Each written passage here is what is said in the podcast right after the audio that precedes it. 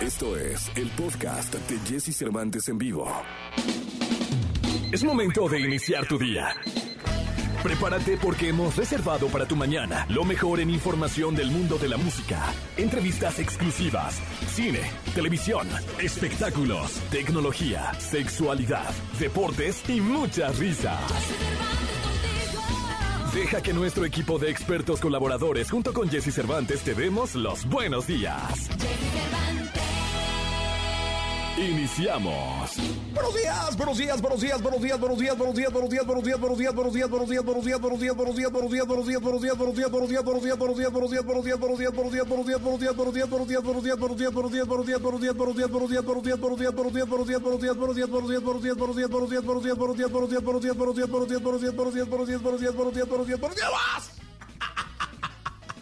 Muy buenos días, ¿cómo están? Es lunes, arrancando la semana ya del mes de julio, de junio, perdón.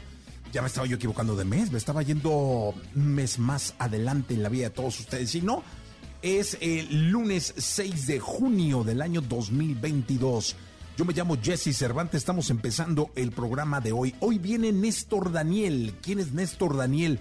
El que, el que fuera vocalista de una banda que seguramente a muchos de sus abuelos, a muchos de sus padres, eh, los enamoró porque era la verdadera música romántica de los años 70, 80, eh, 90, ¿por qué no? El cantante de los terrícolas, nunca hemos tenido eh, pues este tipo de música, este género aquí muy respetado y hoy viene Néstor Daniel, el cantante, la voz de los terrícolas, a platicar con nosotros. Tendremos a Nicolás Romay Pinal, el niño maravilla. Vaya que se movía el mundo del deporte.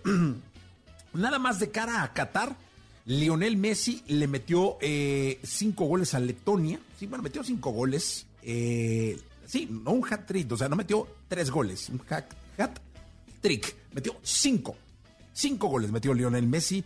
La selección mexicana empató a cero contra Ecuador, o sea, fue un 0-0 aburridísimo de bostezos, sigue sin levantar eh, el proceso del Tata Martino de cara a la Copa del Mundo. Rafael Nadal, qué lección le dio al mundo Rafa Nadal español eh, de 36 años. Lo festejábamos por ahí el viernes porque cumplía años.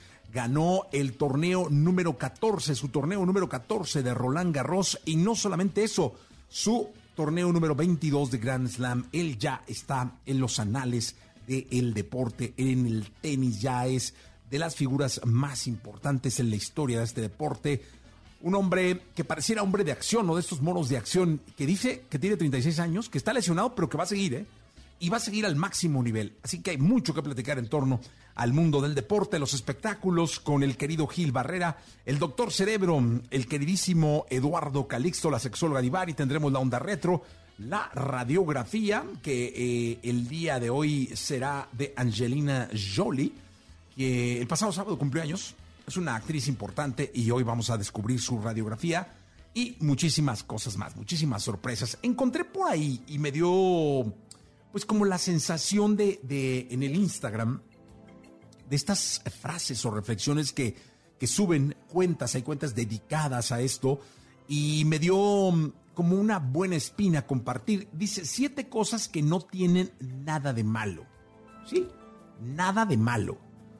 Mira, la número uno, decir no cuando no queremos. No tiene nada de malo, al contrario, debería ser una lección de vida saber decir que no y que cuando no quieres no haya poder humano que te convenza. Un no es un no. Dicen en el coaching que cuando se aplica un no rotundo ante alguien que insiste, tienes que decirlo tres veces. Es decir, es un no, la, la, la, no, no, no, no, no. Tres veces y poner tu mano abierta, tu mano derecha, eh, señalando su pecho. Es decir, es un no, una vez con la mano. Dos, no. Tres, no. Es sabio decir que no. ¿En cuántos problemas no te has metido en tu vida por no haber ajustado el tiempo y haber colocado un claro no? Por ejemplo, el número dos, no tiene nada de malo irnos de donde no nos aprecian. Hay ocasiones en que tenemos una necesidad de ser aceptados impresionante y de que por más que nos rechazan, nos humillan, nos hacen sentir incómodos, mal, denotan por todos lados lo, repugnante que puede resultar para esas personas el que estemos ahí y ahí estamos. Y ahí estamos por esa necesidad de, adaptación. Y el que, ¿qué van a decir? Nada, no dice nada, güey, vete.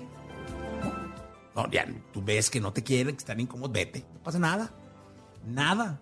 Otro, el número tres, no tiene nada de malo ser diferente a los demás.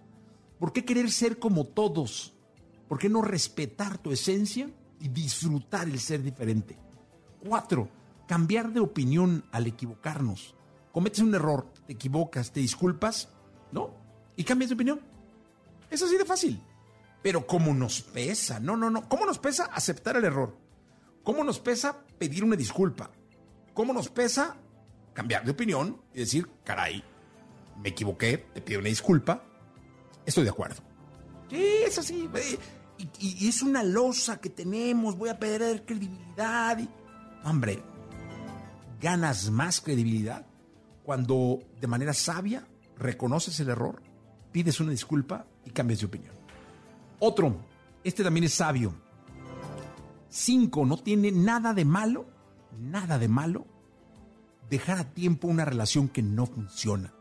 Es más, creo que termina siendo lo mejor para ambas partes, porque cuando se termina a tiempo, se termina bien por lo regular se termina y, las cosas funcionan y luego se convierten estas relaciones en grandes amistades, en complicidades. Escuchaba yo en el podcast de, Jordi eh, a Mauricio Ockman y la manera en cómo terminó con eh, Derbez. Me pareció un buen ejemplo. Digo, Beto a saber, yo, lo le creo, ¿no? Pero creo que cuando una relación no funciona y se deja a tiempo, se deja bien. Pedir ayuda tampoco tiene nada de malo, es la número 6. Nada de malo pedir ayuda. ¿No sabes qué importante es pedir ayuda y reconocer que no puedes y decir, ayúdame? Así, sencillo, ayúdame. A pesar de que sea alguien que tú crees que es menor que tú en todos los aspectos, incluido el, psicológico, no, no, o el, social o el lo que sea, ayúdame. Y el número siete, eh, esto, esto tiene que ver con el lazo familiar, ¿no? Con tus padres. No tiene nada de malo pensar y ser diferente a tu familia. Es decir, tus padres pueden tener una esencia, hay que respetarla, pueden tener una raíz, hay que respetarla, hay que venerarla, pero tú puedes ser diferente. Ellos te tienen que respetar. Y tú tienes que exigir que así como tú los respetas, ellos te respeten. Son siete cosas que no tienen nada de malo y que quise compartir con todos ustedes. Luego es difícil, ¿eh? Se dice fácil, pero no es, no es, no es una tarea de un día para otro emprender este camino para hacer estas eh, siete cosas en tu vida y decir así como así, no tiene nada de malo. Pero inténtalo, te las vamos a dejar por ahí en redes. Vámonos con música, si te parece, esto es Camila Cabello y se llama Bam Bam. Estamos en la estación naranja, son las 6 de la mañana con 9 minutos, 6 con 9. Lo mejor de los deportes con Nicolás Romay. Nicolás Romay, con Jesse Cervantes en vivo. El hombre que hoy viene triste, cabizbajo el niño venido del desierto, el niño maravilla, señoras, señores, Nicolás Romay Pinal, que irrumpa la jauría para victoriar al niño. En esta mañana clara de inquieto, Lucero. ¿Siguen poniendo música de Qatar? Oye, me, preocupa que, que, como con Pontón solo grita la señora y la, jovencita que tenemos aquí no, no, Como que te le haces grande ya. Sí, a Yes. ¿Por qué no grita? A Jos, no Yes. Jos. Yo, yo. Por, eso, porque le digo yes, por eso no. Sí, por eso no grita, no te pela. Es que ha habido tantas rotaciones ahí que ya sé. Sí, sí. Ya ni el propio Osorio. Que cómo lo extrañamos, ¿eh? Oye, mi Nico, Debe estar botado de risa el propio Osorio. ¿Quién sabe dónde está? De Debe estar botado de risa. Hombre. Primero, ¿cómo lo jodimos y ahora cómo lo extrañamos, Oye, caminando. Sí, eh, es verdad que la selección de Chile goleó a México. Fue una humillación tremenda. Que Alemania en Copa Confederaciones también pasó por encima. Pero al Mundial caminando, ¿no? Tranquilos. Yo creo que este ambiente hace mucho no se sentía, ¿eh? Un ambiente en donde se consigue el pase al mundial, pero con más preguntas que respuestas, pero se consigue el pase al mundial. Y después, en los partidos amistosos, el ánimo sigue pues cabizbajo, porque los resultados no se dan. Uruguay te pasa por encima de una manera categórica, tremenda, y ayer Ecuador no te gana de milagro. O sea, no te gana porque ya decide poner a Memo Ochoa en la portería y Memo es. Qué, buen portero, es que bárbaro. Tiene unos reflejos espectaculares. La tajada que hace sobre la línea, primero con el pie y después con la mano. Ese es de película, Es ¿eh? O sí, sea, brutal. De final de una película. O sea, sí, sí estuvo. Y ¿sabes qué fue de bostezo el juego? Era para dormirte el partido, una selección sin rumbo. México tiene una, puede ser, la de Raúl Jiménez que le pega de pierna izquierda que se va al ladito del poste. Esa, el Gallardo también. De, de volea de Sí. Gallardo que viene de Gallardo. De pum y le pega de volea también. Pero Dos. sale el. sí, Sale lejos. Sale, sale lejos. Sí. Pero bueno, vamos a suponer. Dos. Ecuador estuvo encima. O sea, a mí lo que más me preocupa, deja tú la falta de contundencia de Ecuador, ¿no? Y, y los aciertos de Memo Ochoa. ¿Cómo generan jugadas de medio campo hacia la zona peligrosa? ¿Cómo nuestra media, nada más no? Adelante no existimos, ¿eh? Adelante no. Pero no hay manera. Nuestra media no genera ni, a- ni en defensa ni en ataque. La, la defensa preocupante lo de Araujo, preocupante lo de Moreno. Entonces, ¿hacia dónde vamos? ¿Hacia dónde vamos? Yo creo que esa es la gran pregunta ya, ¿hacia dónde vamos? Cada jugada que hizo Ecuador por las bandas Generó peligro. generó peligro. Sí, sí, sí, cada sí, sí. jugada. O sea, no hubo un. Dime una sola que no haya generado peligro, ¿eh? O sea, cada jugada de Ecuador generaba peligro. Es- me parece. Y por otro lado, Messi mete cinco. Es que eh, ahí va, ¿no? Tranquilo, así el vato. Y lo dice- No, ya está viejo, ¿no? Mete cinco. Oye, lo dice Gerardo Martín en la conferencia de prensa. Que cada vez que sale en conferencia de prensa yo creo que pone muy nerviosos a varios porque ya el discurso que está dando no es el discurso que va alineado con los intereses de la Federación Mexicana de Fútbol. Eh, Argentina ya no lo, o sea, ya lo considera un, un escalón arriba o dos, que sí que es verdad, pero el técnico, el capitán de este barco, no puede salir No. ya a decir contra Argentina ni vamos a competir, eh, olvídense. ¿Cómo? Aparte, a la Argentina hay que frentearla y es, es una característica de es la- que imagínate de la si Osorio hubiera dicho eso de Alemania. No, no, lo, lo bajan ahí. ¿Cómo? Y fue y le ganó a la campeona del mundo. O imagínate si Aguirre hubiera dicho eso de Francia en Sudáfrica. O el Piojo de Brasil. Siempre nos han tocado potencias, siempre. Pero lo que nos ¿Qué ha dijo el Tata? No, le preguntan, oye, le dicen, oye, Argentina, ¿qué onda? Argentina está en otro nivel. Dice, sí, sí, Argentina es un rival que está en otro nivel, sí. Y nosotros no estamos ahorita ahí. Pues sí, no estamos ahí ahorita ahí, pero vamos, vamos a hacer todo para estar ahí, vamos a competir para estar ahí, vamos a mejorar para estar ahí. O sea, hay- creo que son muchas cosas las que, las que hay que analizar en torno. Y digo, independientemente de eso, lo que más preocupa es el nivel de juego. No, y sabes que sus cambios tampoco le jalan en absoluto. Eh, Santi Jiménez le da un más de oxígeno a la delantera Sí, mexicana. pero no. Pero no es una solución. O sea, yo creo que. Mira, no lo van a quitar. Yo creo que no lo van a quitar. Bueno, tú sabes más de eso. no, ¿eh? yo también creo que no. Yo creo que ya no. Yo lo- también creo que no. Ya no están a tiempo de quitarlo. Es que también, fíjate. No creo sé qué tanto escucha el Tata al, al directivo, no sé qué tanto escucha. No, muy poco, muy poco. A mí me da la sensación de que con el Tata ya sabemos lo que va a pasar. Después del, independientemente de lo que pase en el Mundial, después del Mundial se va a ir. No se va a quedar cuatro años. La gran pregunta es, ¿estamos dispuestos a pagar el precio de ir a un Mundial con un técnico que acabando el Mundial ya sabes que se va a ir y que hoy no estás jugando maravilloso? Porque si me dijeras, oye, es que le estamos ganando 3-0 a todo mundo, juegas espectacular, pues bueno, aunque se vaya a ir después del Mundial, vale la pena que vaya al Mundial. Oye, a mí me preocupa algo. Eh, ayer, eh, por la frustración, reapareció el grito homofóbico. Sí, eh, en el estadio. Y no solo eso, cuando el Tata va saliendo, le ponen una insultada. O sea, ya. Sí, que ya también la afición tiene que, que controlarse y tiene que Ya, entender ya que no... directa, o sea, ya, ya de dar miedo, ¿sabes? De que yo como persona me insultan de esa forma. Y sí, sí, es que, ay, ay, ay, no. Te- debes tener la piel muy gruesa para, para aguantar eso. ¿Y dónde son los partidos que vienen? Cuéntame. Bueno, es que ya, ya cambia todo porque la selección hizo un corte de caja ahorita. Se van 12, ¿no? Se, se van 12, que son los europeos y los que prácticamente tienen su lugar asegurado. O sea, los Guardado, los Ochoa, los Raúl Jiménez. Ellos ya se van de la, de la selección mexicana y no van a estar en la Liga de Naciones. Y el sábado juega contra Surinam en Torreón. El, el sábado a las quería checar el horario. Bueno, Torreón no es una afición las muy 9 de la noche. brava. Pues, deben de estar contentos de que vaya a la selección. Sí, pero Aunque si a contra Surinam, no, sí. no sé. A ver, a Surinam le tienes que ganar hasta jugando con la sub-21, que tampoco está muy bien que digamos, pero ganó dos, ganó 2-0. Sí. Le Ganó, este, ganó 2-0 en el torneo este de, de Esperanzas Tulón. de Tulón. Que te acuerdas que siempre nos ha ido re bien en el torneo de Esperanzas caray. de Tulón. ¿no? Y después juega México contra Jamaica el martes de visitante. Pero ya ahí el Tata decidió dejar ir a, a los futbolistas consolidados, a los que van a estar en el Mundial sí o sí, y le dará oportunidad, yo espero, a Diego Lainez, a Marcelo Flores. También estos futbolistas deben de estar ávidos de una oportunidad. Oye, el no juega ni allá ni acá. Ni allá ni acá. Pero acá sí estaba jugando. Sí, nada. En selección estaba jugando. Caray, es preocupante. Entonces, digo, finalmente, Como aficionado te pregunto, al Tata Martino no lo mueve, ¿no? Mm, yo creo que no. Yo creo que no, pero no me atrevería a decirte contundentemente no. No. Pero yo creo que no. Ok.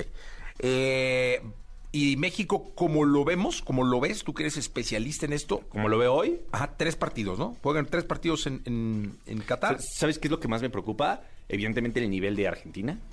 Que sí, o sea, coincido. Oye, Argentina está para campeonar, ¿eh? está brutal. Argentina está para ser campeón del mundo, ¿eh? Sí metió 18 goles en esta fecha FIFA. Es, es brutal. Sí, brutal. Argentina está para ser campeón del mundo. Entonces, Argentina que Que evidentemente... me daría gusto por Messi, ¿eh? un rival, un rival muy complicado, que tampoco vamos a, achicarnos y a decir... No, no, no, no, no. Pero es Pero complicado. Y a mí lo que más me preocupa es el desconocimiento que tenemos sobre Arabia y Polonia. Oye, que Polonia trae a este A hombre, Lewandowski. a Lewandowski. Sí. El desconocimiento que tenemos sobre Y el portero, el Nápoles, creo que es, ¿no? El- Sí, ti- ¿no? tiene, un- no, tiene muy buen equipo, pero al final, Jesús, No sabemos ni qué. Te pueden llegar a sorprender. Que, que eso era lo que tenía bueno Osorio. Osorio era muy estudioso. Muy estudioso. O sea, Osorio hubiera ya, ya estaría en Polonia viéndolos. y los y se sabía grabar todo, qué hace cuál, este, con quién se lleva, todo. Un análisis brutal. Y aquí me da la sensación de que no vamos a llegar tan bien preparados. Tres partidos. Pues bueno, para los que van, disfruten, ¿no? que ya tienen su paquete. eh, disfruten de, de los tres Carísimos. partidos. Carísimos. Medio millón de pesos, dijimos, ¿no? La pro- 600 mil pesos, dijo la productora que vale. A, a cada futbolista le dan dos paquetes para que lleve a, a su... O sea, quien quiera, ¿no? Pero si quieren comprar paquetes extra, o sea, si dicen, oye, yo quiero llevar a mi esposa, a mi hijo, y aparte quiero llevar a mis otros dos hijos o a mis papás o lo que sea, cada paquete está entre los 25 mil y 27 mil dólares. Sí, justamente, 500 mil pesos. La nota. Más lo que comen, más lo que chupas, en mi caso. Imagínate nada No, más. Nicolache, gracias. gracias a ti. Regresamos. Toda la información del mundo del espectáculo con Gil Barrera, con Jesse Cervantes en vivo. Señoras, señores, el hombre espectáculo de México. Vamos a victorear como se merece al querido Gilquilillo, Gilquilillo, Gilquilir.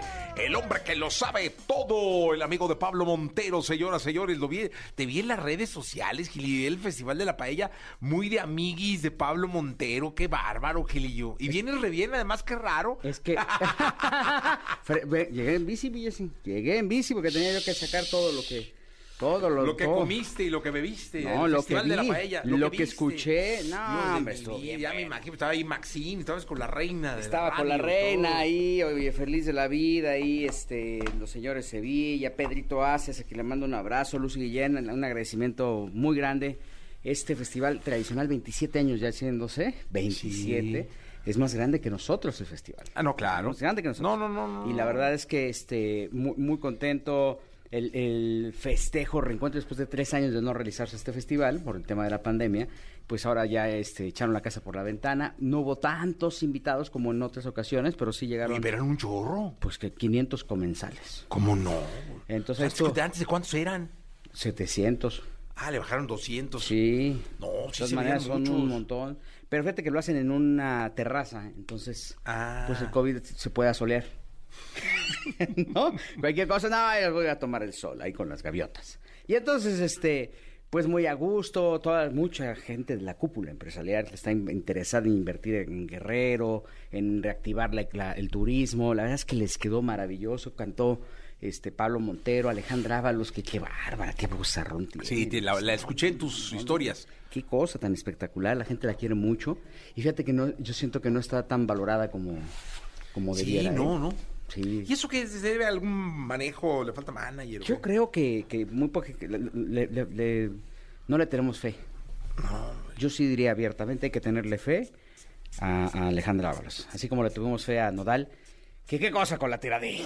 No, hombre, qué bárbaro. Hijo, Oye, pero espérame, primero cuéntanos sigo de, con la- de con la- Pablito Montero. ¿Cómo, cómo, ¿Qué dice Pablo Montero? ¿Subiste con él de compas ahí? No, no, bueno, Pablito estuvimos Montero es el ahí, estuvimos de mesa a mesa ahí platicando, bien contento, la verdad, dice que esas son puras mentiras. Ah, todo lo que dicen Esa de él de noche que- yo no andaba y... Pues por eso, que no llegó No. el cabrón.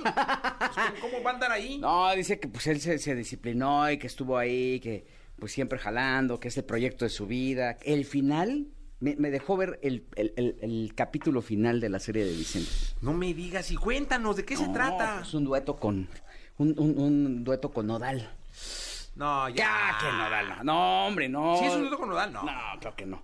No, ay, no, no, caray, pues no no. tuviera tanta suerte. Nodal ya es que se- es el- hola- eh, Nodal ya descubrí que no es de Sonora. ¿De dónde es? Es holandés. Ah. Holanda Sí, sí. de este lado, Holanda, cagando del otro lado. Así es. Entonces Pablo Montero, bien. Él bien, contento, agarró la fiesta, ¿no? Como, pues era sábado, Fiestero, fiestero, pues. ¿no? Y este, decía, vámonos a Se ve un bien raro sin karaoke". bigote, ¿eh? Se ve raro, le digo, ya no eres Vicente. Y él dijo, no, ya no soy Vicente, mijo. Ah, ¿no? no, oye, acá entre nos, Sí. no le van a decir a nadie, porque si no luego se van a... Por favor, si van no, nadie, manejando. no, no, es más. Acá entre nos, Quiero que digas la verdad. quiero que digas la... ¿Quién crees que le escribe a Pablo Montero? ¿Quién? Hay un personaje de la familia, Fernández, que tiene comunicación directa con Pablo Montero. No me digas. Y que está viendo la serie. Oye, qué buen capítulo el de hoy. Oye, ¿por qué? ¿Te enseñó el chat? Sí, pero... Ya, Angelillo, ¿quién? Dinos quién. No es el potrillo, ¿eh? No es el potrillo, No, te fue el momento que no es el potrillo. No es está el muy enojado. no es Gerardo. Ah, pues es Vince. No, yo, no, no, no, no. ¿Sabes qué? No voy a decir quién es. O sea, si, si no es Vicente, es Alejandra. No, no, no, yo nunca dije, o sea, ya escúchame bien, Jesse Cervantes. Sí, sí, sí. No voy a decir el nombre, pero no es Vicente, no, perdón. No voy a decir el nombre, pero no es el potrillo. No es don Vicente, porque a don Vicente. Ya, a lo no, mejor, no, si le habla, don, le escribe don Vicente y Sí, se se muere, infarta. ¿no? Se infarta. No es este Gerardo, porque es también Es Vince, es fue el Vince. que le puso la pistola a Juan Gabriel, ¿no? Sí, sí, Gerardo, sí, sí, ¿no? sí. Bueno, el arma de fuego, el sí, arma sí, de sí, fuego, la porque pistola, quién sabe, Sí, ¿verdad? sí, Está sí, bien, sí. yo creo, va, pero el Es- arma de es- fuego. es- Este, no es Alejandra, No, no, pues es no Vicente. es Doña Coquita, No, es Vince. Vince. no es el terciopelo negro, que es uno de los caballos, ¿no? Sí, sí, sí, sí. No es el palomo, que es otro. el no. Vicente, ya es que hay otro caballo que se llama el Vicente. Ajá. Ahí, ahí lo dejo, Vicente. ahí lo dejo. Confirmado. Yo no dije nada. No, pero que ve la serie.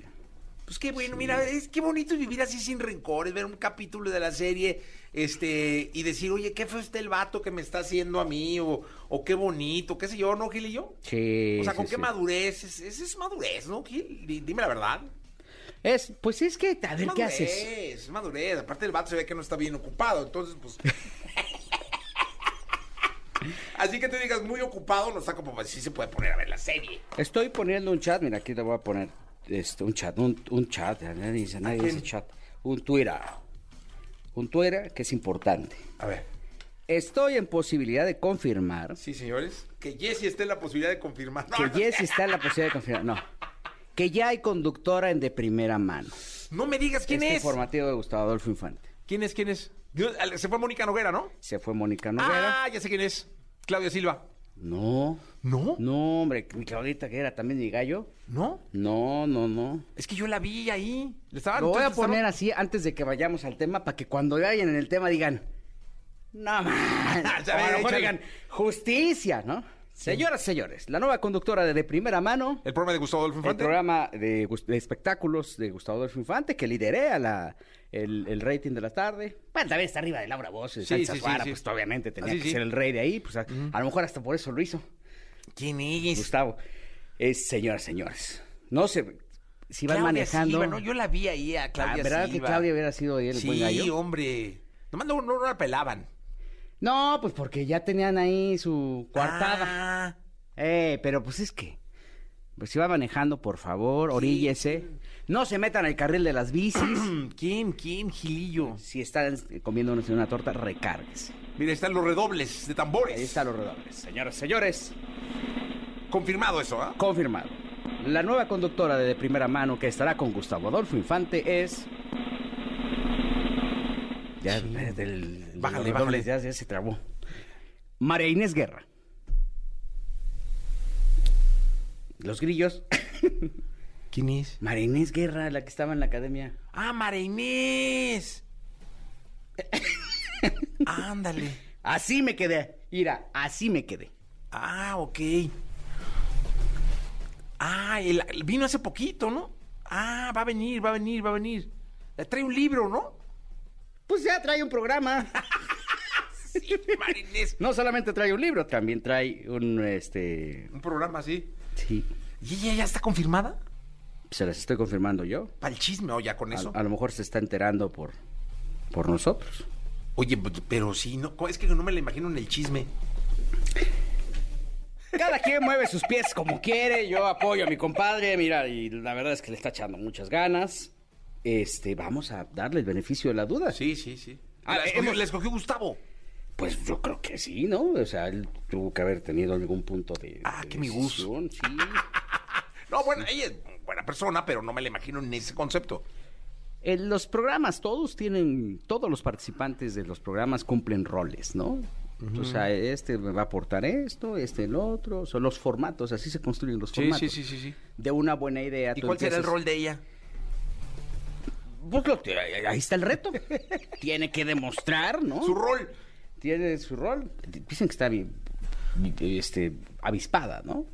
No es, el tema físico, pues es secundario, Sí, sí. que está guapísima. Ah, no, no, siempre sí, sí. Lo importante Muy inteligente, es muy lo que- preparada. lo que le gire aquí. Sí, Pero ¿no? el espectáculo es un rollo de... Hay que tener Sí. una piel totalmente diferente. Totalmente de acuerdo. Un poco... Sí, Ahora señor. sí que sin albura hay que tenerla más gruesa Sí, para que todos los comentarios se te Sí. resbalen, ¿no? O te construyan, porque también te construyen. Sí, sí, sí. Y lo dice el hombre espectáculo de México. Y sí, sí, yo iba pasando por ahí, ¿no? Y me quedé 40 años trabajando en esto, ¿no? Entonces, este, eh, la verdad es que este, le deseamos toda la suerte del mundo. No va a ser fácil, No, pues un quilombo eso.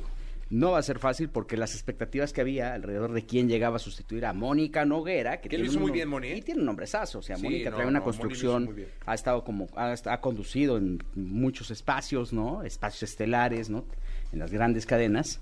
Y bueno, pues ahora que Marinés le entre al quite, este, secundando lo que lo que vaya comentando Gustavo, Aris, que es una mujer sumamente experimentada, Distuñón, este eh, Eduardo, o sea, creo que tienen un team muy interesante. A lo mejor en ese equilibrio es donde entra perfecto como Aris- pieza. Aris, ¿va? Adis Tuñón. Adis, sí, Adis, me gusta mucho, fíjate. Es muy buena, Qué Adis. buena, qué buena vena tiene para el espectáculo. No, ¿eh? y, y ella se ha, o sea, se, se ha forjado en esto y ha trabajado muchísimo, es una gran reportera, este, tiene un estilo, hace doblaje, o sea, tiene muchos elementos eh, que le hacen un- un- una comunicadora diferente y la mandamos un abrazo, además de que es un ser humano extraordinario.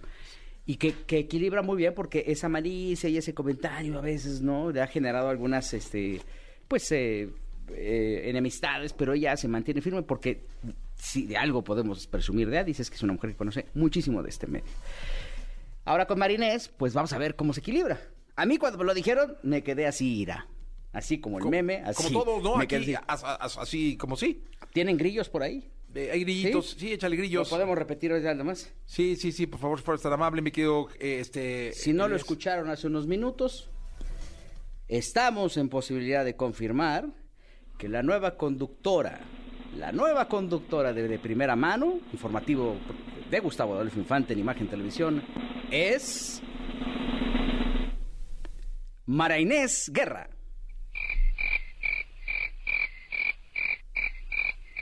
Así me quedé, Ira. Así, así me quedé. Gracias, Gilillo. Pues vamos a ir a, a un corte comercial que hacemos en la segunda. Deseamos que sea una muy buena edición. Sí, la verdad es que sí. Suerte a todos. Buenos días a todos. Lo que quieres y lo que tu cerebro te indica. Descúbrelo con Eduardo Calixto, aquí en Jesse Cervantes en vivo. Bien, estamos en XFM 8 de la mañana, 8 de la mañana con 40 minutos. Saludo con cariño a mi querido doctor Eduardo Calixto. Doctor, ¿cómo estás? ¿Qué tal, mi querido Jesse? Muy bien. Buenos días. Iniciando la semana. Gracias, mi querido doctor. Oye, el, el- el tema de hoy es muy bueno, pero antes de empezar, Sí. te quiero recomendar un documental que vi el eh, fin de semana, porque yo eh, admiro, porque lo sigo admirando, eh, muchísimo a Robin Williams, este actor maravilloso que nos dejó Claro. películas entrañables.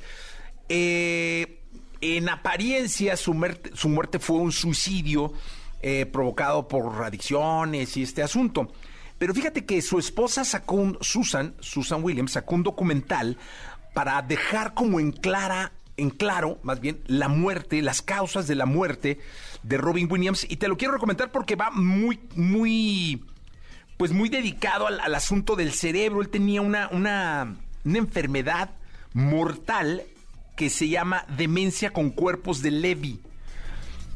Este, Sí. y es una enfermedad cerebral, entiendo que genera cualquier cantidad de consecuencias que resultan ser mortales. Digo, se lo recomiendo a todos, es un documental espectacularmente bien hecho, bordado, eh, que habla eh, mucho de, la- del cuidado que debes tener con tu cerebro, de lo poco que le prestas atención y de un gran actor y de alguien que nos dejó eh, papeles entrañables y muchísima alegría y felicidad para muchos en el mundo, mi querido doctor. Entonces quería empezar con esta recomendación. Yo te agradezco mucho, querido Jesse, y, y- si quieres lo platicamos eventualmente porque hay ocasiones en donde no sabemos la fuente de nuestra, nuestra tristeza o la obligamos a que se quede callada cuando deberíamos y sería el momento más propicio de, que nos abracen y nos quieran, lo contemos y la información siempre va a ser importante para el entendimiento y la adaptación ante una situación que por momentos puede ser no muy grata. Te agradezco la, te agradezco la invitación, mi querido Jesse. Sí, velo, velo, está, está bueno. Y el tema de hoy es bien, bien importante porque habla de este sentimiento exagerado de culpa que luego Sí. termina desempeñando una función clave en la depresión, ¿no? Eh, Exactamente, aquí hay una relación directamente proporcional, porque nosotros no nos damos cuenta de la magnitud. Imagínense nada más esto, queridos amigos de EXA, que tener culpa y tener vergüenza son los principales frenos y, y es lo que más nos aleja de la felicidad, o al menos nos, nos las partes más hermosas de lo que podemos tener en un día.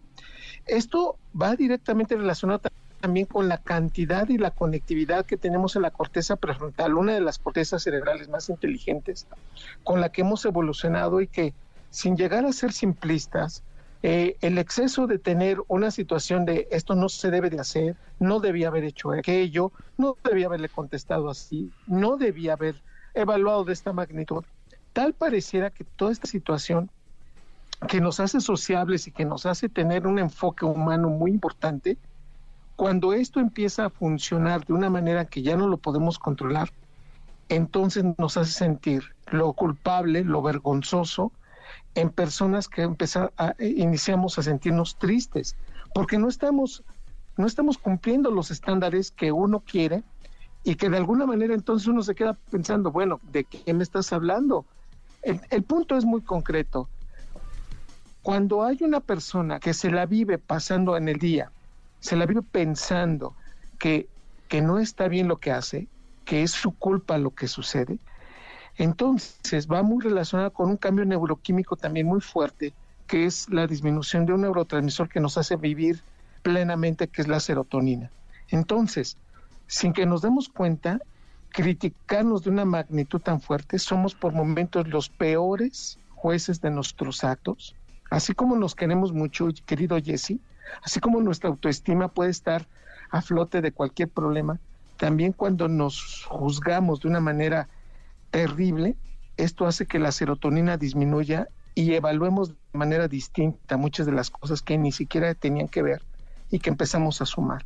Nuestro cerebro se enfoca más con los detalles negativos y le llama más la atención lo, negativo y lo va sumando.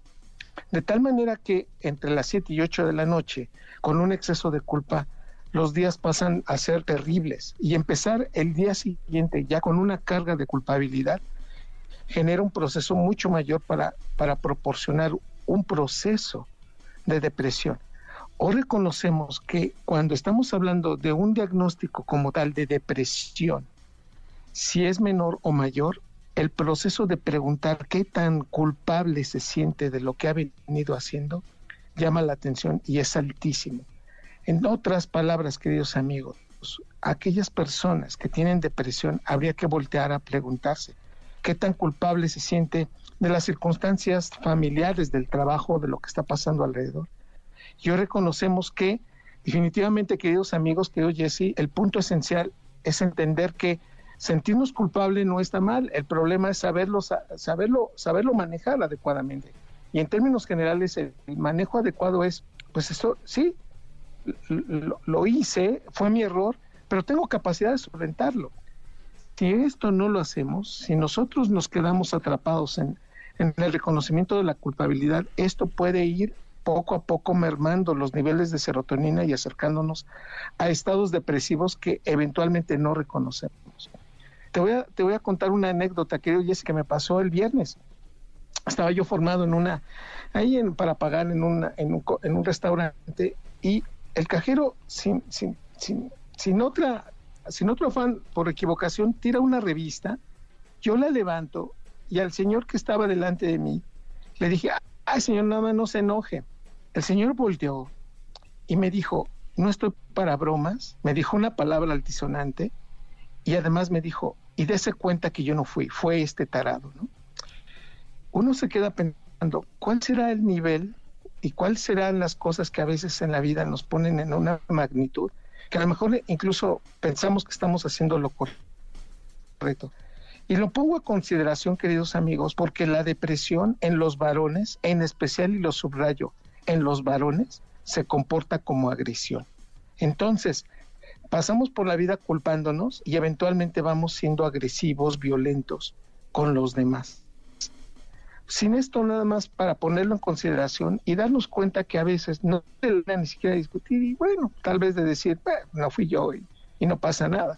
En términos generales, tuve que tener la, la, solvencia para no engancharme y decir, bueno, pues ni hablar, ¿no? La, la, la complicidad en ese momento con el cajero fue mirarnos y, levantar los hombros, que pasara el momento, y solamente para decirles, queridos amigos, que a veces la depresión no solamente es de una cara, sino de muchas, y que no necesariamente es tristeza, a veces es agresión y esa violencia, pero en términos concretos es empezar a ver y, y analizar cuánta culpa traemos, que ese es uno de los principales motores que van moviendo a nuestras depresiones.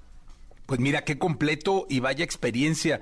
Yo creo que todos tenemos eh, en nuestro catálogo de historias eh, algo que nos pasó en torno a alguien con quien chocamos en la vida eh, y que por depresión terminó agrediéndonos, pero qué, qué, qué lección nos dejas en torno al manejo de las emociones pensando en lo mal que puede estar la persona que te agrede, ¿no? Sí, y, simplemente, sin llegar a, a, ser jueces ni nada, simplemente decir, el asunto es, se puede, se puede acabar si me quedo callado, que es una poderosa arma del silencio por momentos. Así que, queridos amigos, no se sientan tan culpables, reconozcamos los errores, dejémoslos que poco a poco se vayan asentando, y esto, en realidad, se los digo abiertamente, hay días que por momentos puede decir, este día no debió haber existido, pero el 95% de nuestros días son irrepetibles y ojalá sea hoy uno de ellos para que los empecemos así, con una, con una sonrisa grande y decir, tenemos que cambiar esto, más alegría, más adaptación, menos culpabilidad y por supuesto, si hay algo que ya no se puede controlar, siempre habrá profesionales que nos pueden ayudar, querido. Sí, hay que recurrir a ellos de inmediato. Doctor Eduardo Calixto, muchísimas gracias. ¿Dónde te puede localizar el público que nos escucha para cualquier duda al respecto? Arroba Calixto en Twitter, Eduardo Calixto en Facebook, queridos amigos. Ya está. Doctor, muchísimas gracias. Hasta el próximo lunes. Que tengas una gran semana. Todo lo que temes preguntar, pero te mueres por saber. Sexo con Alessia Divari. En Jesse Cervantes en vivo. Señoras, señores, desde Italia, desde el país de la bota, comiéndose una pizza y unos canelones con un buen tinto al lado. Alessia Divari, la sexóloga del placer. Fíjate que ese va a ser tu eslogan de hoy en adelante. Alessia Divari, la sexóloga del placer. Ese va a ser mi eslogan. Está gusta. bueno, ¿no? Está bueno, sí. ¿Cómo estás? Está ¿Estás bueno, en, me gusta, muy bien. Muy ¿Estás en contenta. ¿Qué clase, acostada? Este... No, estoy llegando a mi casa de trabajar, de, de mi primer turno de chamba. Ah, ¿en qué trabajas?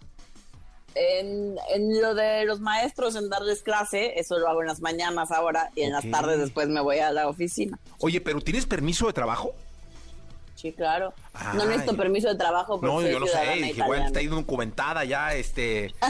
Alessia, así trabajando de oki. No, no, ya hasta me di de alta en Hacienda de aquí, todo el show, soy toda una ciudadana en regla. Qué bárbara, o sea, qué bonito, eh. Tenemos toda una ¿Viste? México, no, italo, no, Mexica, México italiana, ¿no? Italiana. Sí, no, era mexicana, pues de cepa, sí, ¿no? mexicana, sí. Este, sí, nacida y crecida en México. De México, aquí en Villahermosa, ¿no?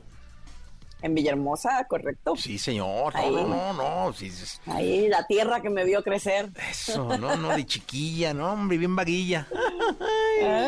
Desde chiquilla. Desde chiquilla. Oye, el tema de hoy está muy cursi, muy cursi. Pero De- ¿por qué no Debe ser de los temas más cursi? cursis que hemos tocado en este programa. Es más, Claro que no. está saliendo miel de mi boca en este momento. Porque No. dice, el tema es, ¿cómo saber si estoy en una relación?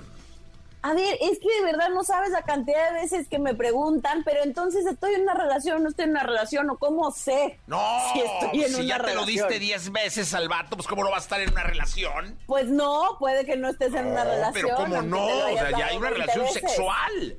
O sea, si Una ya, ya tuvieron sexual, sí. 14 relaciones sexuales, ¿cómo no van a estar en una relación? No. No, pues no forzosamente, porque ahí te va. Hay, hay tres factores, digamos que indiscutiblemente nos hacen, em, digamos, saber que de alguna manera estamos en una relación, la llamemos como la llamemos, pero que, em, pero que atraviesan todas las relaciones. Son em, estos tres factores, los estudió Estela Troya, que era una psicoterapeuta argentina que vivió muchísimos años en México y ella era especialista en temas de pareja. Y ella decía que estos tres factores sí o sí nos hacen darnos cuenta que estamos en una relación, insisto, sin importar el nombre que le pongamos, ¿no? Sí, ¿Cuánto tienes con él? Cinco factor- años. Pero no sabemos si estamos en una relación. ¿Cómo? ¿Cómo no una relación? Es que no me ha ¿Eh? llegado, le digo, pero, pero, pero no te ha llegado de dónde o por dónde. Pues, ¿Ves? pues, Pero es que la gente así de pronto andamos perdidos y confundidos, pues. A ver, vengan los tres puntos. Entonces, el primer factor o la primera cosa tiene que ver con el dinero. ¿Qué vamos a hacer con el dinero? Tiene que haber algún tipo de plática o de acuerdo en Ah. función al dinero. Es decir, quién paga qué, cuánto paga quién, en qué momento, cómo nos dividimos las cuentas. Si yo pago todo, si tú pagas todo, si nos vamos 50, 50, si 70, 30, si unas veces invitas tú o unas veces invito yo. Pero de que va a haber una conversación importante acerca del dinero y nos tenemos que poner de acuerdo de alguna manera, eso es parte de estar en una relación. Ok. Ah, está bien. Y O sea, ya- además ya- son ya- temas Está bien. Sí, sí, sí. complicados que luego no nos gusta hablar de eso y se nos hace difícil hablar de dinero. ¿no? Sí, sí, totalmente. No, no, ahí Eh, fíjate, estoy de acuerdo. Totalmente. Ya cuando la ¿Viste? lana es la Sí, la feria es la feria. Sí, ya Es cuando el que la dinero. lana es la lana, mijo. Sí. Sí, sí, sí. Ahí ya es cuando se siente uno en una relación. La número dos. La número dos es el tema de los hijos. ¿No? Ay. ¿Se sonó como que estornudé? Sí, es que estaba preocupado, dije, por tu salud. No, No, este... se, ya se me va a dar gripa esta mujer. No, no, no, todo en orden. El, el número dos tiene que ver con los hijos. Si tenemos, si no tenemos, si cuántos queremos, eh, si no queremos ahorita, pero queremos después, si no queremos ahorita y no queremos nunca. Es un tema importante a platicar y que si estamos en una relación invariablemente va a estar presente porque de alguna manera nos hemos de cuidar para, ¿no? Si los tenemos que gestionar eh, nuestra salud sexual y sobre todo el tema de la planificación familiar, si queremos tener o no queremos tener, cuántos tenemos que tener, cuántos queremos tener, perdón, y en qué momento. Oye, te voy a decir una Porque- cosa. Este es deal breaker, ¿eh? Porque. eh, Es deal breaker, ¿sí? Sí, yo conozco dos casos concretos, dos así, de amigos que terminaron su relación porque ellas no querían, no, o sea, en sus planes de vida no estaba tener hijos. O sea, no queremos tener hijos. Exacto. No vamos a tener hijos nunca. Entonces, este, ahí ya, pum, deal breaker, pum, rompieron. O sea, no hubo manera. Y ellos, y ellas, ellas siguen su camino, y ellos siguen su camino, y ahora ya tienen hijos con otra pareja. Y en otro Con otra caso, pareja que sí quería. en otro caso, porque eh, eh, él solo quería un hijo y ella quería más hijos y también, Una familia grande. pum, se acabó. O sea, él Exacto, solo dijo, no, yo uno nada más, no, yo tres y trácale.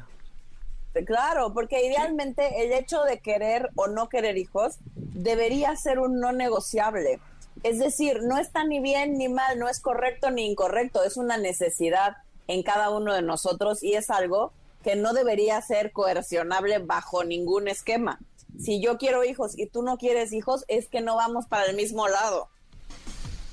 Sí, ¿Me totalmente. explico? Entonces, y no tendríamos por qué negociar con el hecho de que queramos o no queramos tener hijos, porque eso eventualmente, quien sea que haya sentido que negoció con esa parte tan importante de su vida, la va a cobrar, pues, ¿no? Y no me y, y entonces decimos que no es el mejor de los lugares para estar en una relación de pareja. si después te las voy a hacer pagar todas y cada una de las cosas en las que yo decidí ceder. Ya, ya te pusiste muy dramática, cara. Ya, ya. y No, Dios, ya, ya hasta miedo me dio. con razón no encuentra, hombre. El- el- la sexóloga, cara, se pone muy dantesca. O sea, a mí me. No, o sea, ¿cómo? pero es que es cierto, a veces pusiste- negociamos con cosas que no deberían ser negociables, como si yo quiero hijos o no los quiero. Oye, Bari, ¿ves por qué luego no encuentras a nadie? Tienes que andar buscando en Turquía y todos lados para que. A ver si un turco, un hindú, alguien cede. No, no, A ver eres muy dura. La número tres. Es muy dura. Y la última y la número tres tiene que ver, por supuesto, con el tema sexual. Si me gusta, si no me gusta, si la frecuencia, si qué me gusta, si a qué hora me gusta, si de qué manera vamos a ejercer en conjunto eh, nuestra vida sexual. Sí, ¿a po- pero este también puede ser como decidido, definitivo. O sea, el tema sexual sí puede ser si de, de, de, oye, pues yo quiero. por un pues deal no. breaker, como decíamos. Sí, Ajá. todos estos pueden ser deal breakers. Son tres cosas que atraviesan una relación de pareja y que, por supuesto, cuando vamos para caminos muy distintos, son un deal breaker en una relación de pareja. Oye, ahí te va, ahí, te va un detalle. Eh, cuando viene la parte sexual, de que a uno le gusta y a otro no le gusta, es, es muy común que, haz cuenta, al hombre no le gusta, a la mujer le gusta. Que la mujer pueda buscar satisfacer su deseo no satisfecho con su pareja, con alguien más, o el hombre, o sea, finalmente el hombre. Es lo mismo. Sí, sí, o sea, que una parte de la pareja que no se encuentra satisfecha sienta que necesita o que vaya y lo busque afuera, lo que, digamos, como comúnmente decimos que voy, voy y busco afuera lo que no tengo en casa. Exacto. Sí, digamos que es bastante común que de pronto si siento que en mi, pero me llevo increíble con mi pareja, pero no estoy pudiendo tener eh, la vida sexual que me gustaría, pero en todo lo demás siento que estamos bien eh, y en eso no hay cómo negociar. Sí, muchas personas deciden eh, abrir su relación, digamos, por ponerlo bonito, sin avisarle al otro, que esa es la parte que por supuesto no está nada chida en el sentido que eh, se vale que no nos llevemos, se vale que no estemos de acuerdo, pero idealmente, como siempre lo decimos, comunicación, gente, comunicación, hablar de las cosas que no funcionan para poder llegar a acuerdos en los que ambos estemos de acuerdo. pues. Eso es bueno. Qué bonito, qué bonito, Divari. Siga usted descansando porque se ve que llegó fatigadona.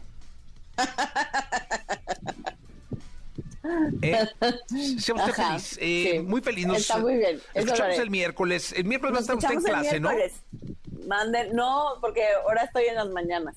Ah, es Entonces termino a las, termino justito una hora antes del programa. Ay, bendito Dios, porque qué incómodo fue la otra vez que estaba usted afuera y no se quiso meter con el teléfono, todo un rollo.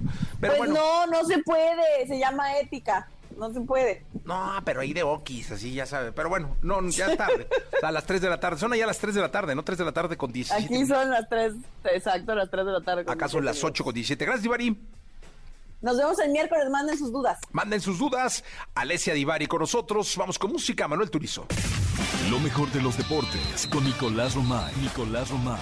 Con Jesse Cervantes en vivo. Señoras, señores, es la segunda de deportes. El querido Nicolás Romay Piral, el niño maravilla. Oye, te tengo un chisme, caray. Ayer ya ni te lo dije. A ver. Sí, no, no sabes, este, hay, hay alguien de, de este, de esta producción, de este programa, que pues cambió su vida, cambió su vida porque ya ahora ya, este, se puso un tatuaje. No me digas. Sí, sí, sí, de niña, de niña. ¿Cómo crees? Sí, sí, sí. ¿Quién? Pues mira, pide por favor que todos nos, nos te enseñemos los brazos, sería muy bueno, ¿no? A ver, Elías. El, nadie, no, nadie, el rockero. Tú ya traes tatuajes, ¿no? Pero los brazos también. A ver, productor, el brazo izquierdo. El brazo izquierdo.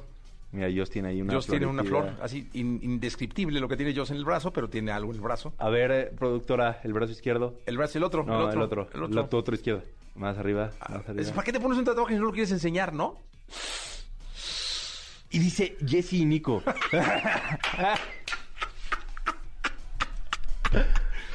Jesse y Nico. Sí, se puso Jesse Nico. No, ¿qué dice? Mateo, Mateo, Mateo, Mateo. Mateo. Matthews. Matius. Matthews. Sí. Sí. ¿Cómo ves? Bien, bueno. A los 50 está bien, ¿no? Sí. Siempre hay una buena oportunidad. Siempre se puede volver a empezar. Sí. No, pero está bien, es el nombre de su hijo. Sí, el brazo de su hijo. Sí. Oye, más discreto se hubiera visto mejor, ¿no? Un poquito más discreto. Pues está arriba, ¿no? sí. O sea, con playita de manga corta se ve. Claro, no, sabes las fotos de estudio que se mandó a hacer ayer. De estudio, o sea, fotos de estudio. ¿Sí? No, de estudio con el tatuaje, claro, fotos de estudio. Bueno, de estudio para, o sea, para enseñar el tatuaje. Está bien, cuando, cuando Mateo crezca le va a dar mucho a ilusión. Fotos de estudio. Ah, muy bien. ¿Y duele productora? A ver, ¿podemos hablar con la productora? Dice, dice que ahorita no quiere Así va a hablar con quedar, mira. ¿Es nodal? Sí. No, bueno, si, si empieza a tener hijos y de repente trae 18 hijos. ya. La cara ya, así los nombres, ¿no? Sí. Oye, ponte Nico en la cara, ¿no? Aquí Nico. Yo pensé genuinamente que decía Jesse y Nico. No, no, genuinamente no. Genuinamente no. Dice Matius. Oye, eh, hablemos de, de Rafa Nadal. Se hubiera claro. puesto Rafa Nadal. ya, Sí. es- Hijo. 14 Roland Garros, 22 Grand Slams. Ya, Ya le es- saca ventaja de dos a Novak Djokovic y a Roger Federer. Oye, te voy a decir una cosa. Ya debe ser de los mejores tenistas de la historia, ¿no? No, ya, por supuesto. Desde hace rato. Ahora está compitiendo por ser el mejor tenista de la historia. O sea, por tener ese reconocimiento él solo. Aparte termina ganando en tres sets. No, Con 6-3, 6-3, 6-1. 6-0. 6-0, perdón. Sí, brutal. o sea, 6-3, ya 6-3, Ruth 6-0, ya sí. no metió ni las manos en el Nada, último set. ya. Y hay una, una imagen previa a que arranque el juego en donde están en el túnel de vestuarios que conduce a, a la cancha. Y tú ves a Rafa Nadal haciendo ejercicios de calentamiento, corriendo, piques, airo, todo. Entonces ahí te das cuenta, oye, ¿cómo?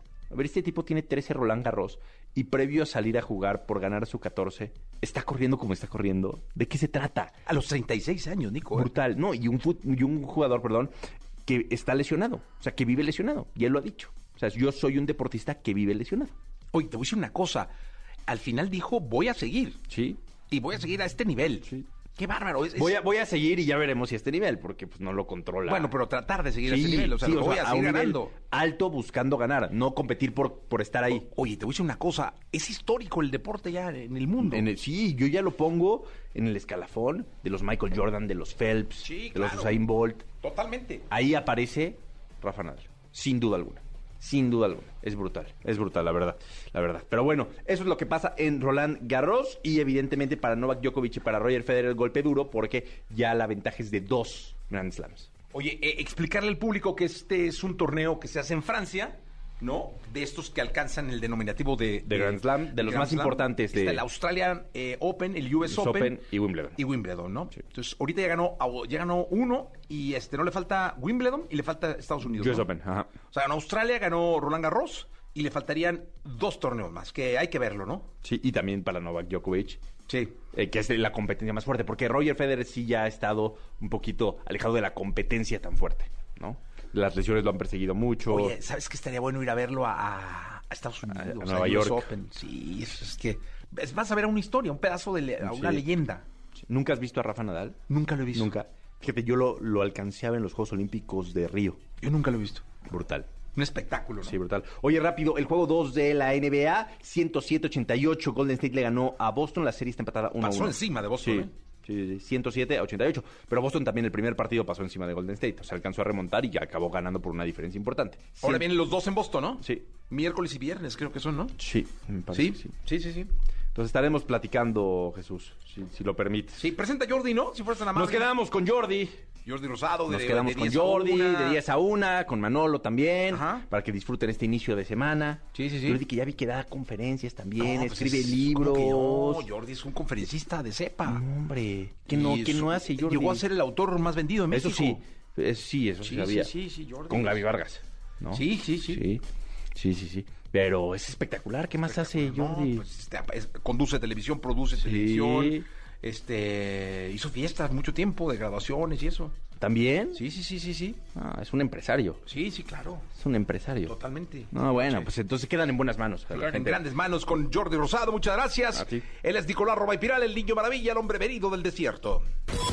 Toda la información del mundo del espectáculo con Gil Barrera, con Jesse Cervantes en vivo. Bien, llegó el momento de la segunda de espectáculos. Está con nosotros el hombre espectáculo de México, el querido Quilquilillo, Quilquilillo, Quilquilir. Mañana de lunes, mi querido Quilquilillo, ¿qué nos cuentas? Oye, mi Jessy, fíjate nada más. Estaba yo tranquilamente en el puerto de Acapulco. ¿El puerto? Ahí bien a gusto. Asoleando el COVID. Asol- Asoleando Así el dijiste COVID. en la primera. Asoleando el COVID. Y este, y que me encuentro a Paco Sea. Ándale, Paquito, se te, trae programa nuevo, ¿no? Hay programa nuevo, en la mañana le está yendo súper bien. Ah, sí, sí. Tipazo, ¿eh? Es un tipazo. Yo me lo encontré en el Capital Grill. Sí. Sí, tipazo. Ah, pues es que por ahí, bueno, no por ahí, en esa zona Ajá. trabaja su suegro. Ah. Trae novia nueva, Paquito. Que. Paco es Ah, Paco bravo, es. ¿eh? Espero que aquí se quede, porque el suegro me cayó muy bien. para verlo muy, para verlo de cerca. Este, un abogado él. Ah, ¿sí? Bueno, Paco es abogado, ¿sabías? Ah, no. Sí, Paco, Paco es abogado. Y Abogado este, de, de oficio. No, abogado- no, de oficio no, periodista. es- sí, es de oficio periodista, pero él es abogado. Este, incluso creo que en algún momento litigó o alguna cosa ¿sí? así. Es un tipazo, sí. Es un tipazo. Y entonces ahí estaba su suegro que se llama, que le mandamos un abrazo, Don Miguel Uribe. Ah, don Miguel. Abogado, pero de los Picudos. y laboralista. Ah, laboral. Uh, Sí, uno nunca sabe de esos. Y guárdala. uno nunca sabe cuándo, ¿verdad? Y este, ya estaba y me presentó al, al- y me presentó a su novia. No a la novia del suegro, a su novia de, de, De- él. de Paquito. Ah, a su novia de Paquito. ¿Y qué tal, eh? No, pues bien. Bien guapa. Bien guapa, bien Sí, inteligente. Tiene buen gusto, ¿eh? Este, ella es doctora. Dije, oye, ¿cómo se le van a hacer con los horarios? Porque los horarios son bien diferentes. Paco Sí. creo que se despierta a las 4 de la mañana para entrar a las 5 al aire, a las 6 al aire. Pero bueno, me llamaba mucho la atención y se lo comentaba, que cómo se había movido ya la audiencia de, de su informativo en, en imagen, porque en este espacio dimos a conocer que les habían dicho a todos los productores, pónganse las pilas, mis chavos, porque si no, nos traemos a Luis de Llano. Y ya pasó lo de Luis. y digo, Ay, no, no es cierto, a Luis no. No, pero nos traemos otro. y entonces, este, pues, le dije, ¿qué hiciste? Porque es un horario bien difícil. Primero, pues tiene la competencia, tiene lo que se hace con lo que se hace en Azteca, lo que se hace en Televisa, pero además a esa hora no hay tantos encendidos. Entonces sí es un mérito que la gente prenda la televisión en la mañana. Sí. La gente ya está arreglándose para irse, hay muchos que ni, la, ni alcanzan a verla y se van. Y entonces me dijo, ¿sabes qué? Que por primera vez, después de muchos años, me dejaron armar el programa como yo quería en imagen. Y entonces por eso se está moviendo. Pero estoy hablando de que el avance de Paco en términos de audiencia ha alcanzado hasta 100 mil más de lo que tenía antes. ¿eh? Que empezó a meter como las piezas clave, las, neces- las necesarias para activarlo desde su perspectiva como comunicador, porque no necesariamente el buen comunicador es buen productor. ¿no? Muchas veces este necesitas una, una imagen externa o un Pepe Grillo que te va diciendo, no, no, a ver, se escucha así, se ve así, ¿no?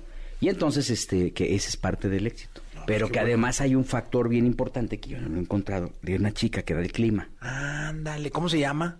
Este, no recuerdo, pero creo que tiene hasta OnlyFans. No me digas, Gilillo. Sí. O sea, esto habla de que, de que Está bien guapa. tiene unos pies bien bonitos. Ah, no. Oye, de veras me decía una amiga que abrió su OnlyFans, que ya se compró un departamento. No, Gilillo. Se llama Samantha Robles. ¿Tu amiga? No, no, no, la chica de A la del clima. Samantha Robles. Y entonces me decía mi amiga que ya se compró un departamento con el OnlyFans. No, que se gana re Oye, bien. le digo, oye, pero ¿qué haces? O sea, no, no, no, me la paso subiendo mis fotos, las que subí al Instagram, nada más que pues enseñando un poquito más y enseñando los pies. Que hay una obsesión por los pies, hay que preguntarle a la sexóloga. Bueno, seguramente lo ha platicado varias veces aquí No, a no Les. hemos hablado de los pies, ¿verdad? Pero ¿Alguna vez este, sí? pero que, que con los pies se ha ganado una lana. Le dije, ay, es como futbolista. Con los pies se ganó con las piernas se ganó. Nada más. Pero ya se compró un departamento, mi Jessy. Y ahí me tienes yo viendo los míos, y después dije, hijo, mano, esto es Pedro Picapiedra. Oye, quisiera nada más este, robarles un minuto para, menos de un minuto, para decirles que quizá hablemos de ti, es un podcast que tengo desde hace varios años. Sí. Cumplo tres años ¡Wow! haciendo el podcast, semanalmente, 150 episodios ya, con un excelente equipo de trabajo, está Joel Farrilli, Sí, sí, sí. Ernesto Buitrón, Sebastián Reséndiz, Sebastián Villafranca, Ivonne de los Ríos, Jorge Soltero desde Guadalajara y Carlos H. Mendoza. Entonces vamos a hacer una fiesta, mi Jessy.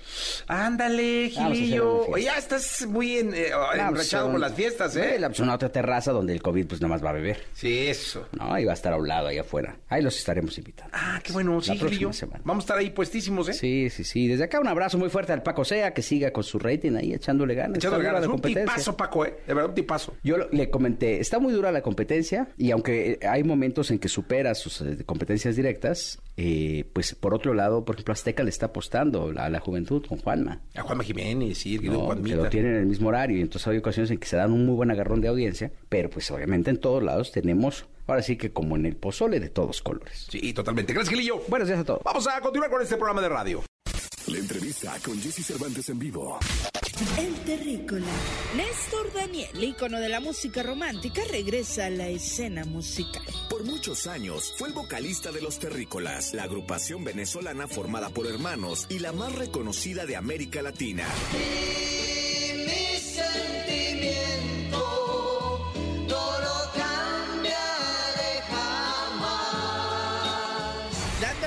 La página. Hoy aquí con Jesse Cervantes. Cenexa llega a la cabina El Terrícola con una nueva versión del legendario tema Porque yo te amo.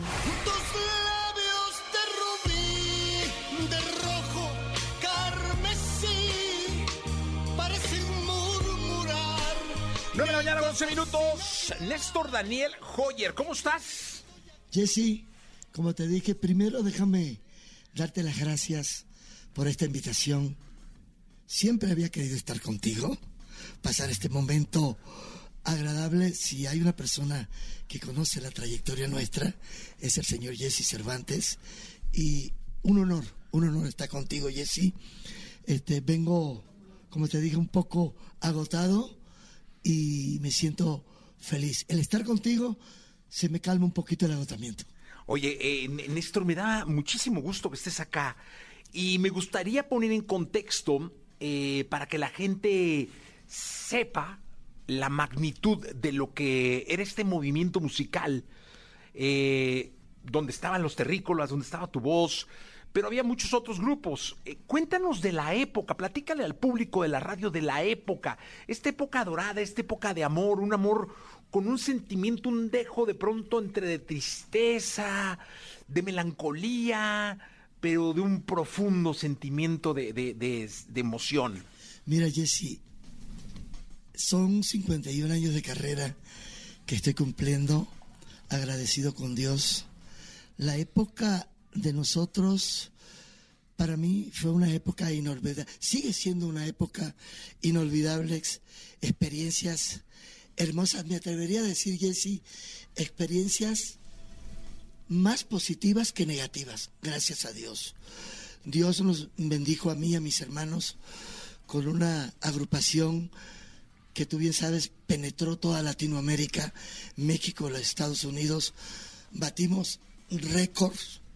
Este, estuvimos aquí en México en el año 85, si mal no recuerdo, estuvimos con tres temas, primer lugar, segundo lugar y tercer lugar Imagínate. en el Hit Parade.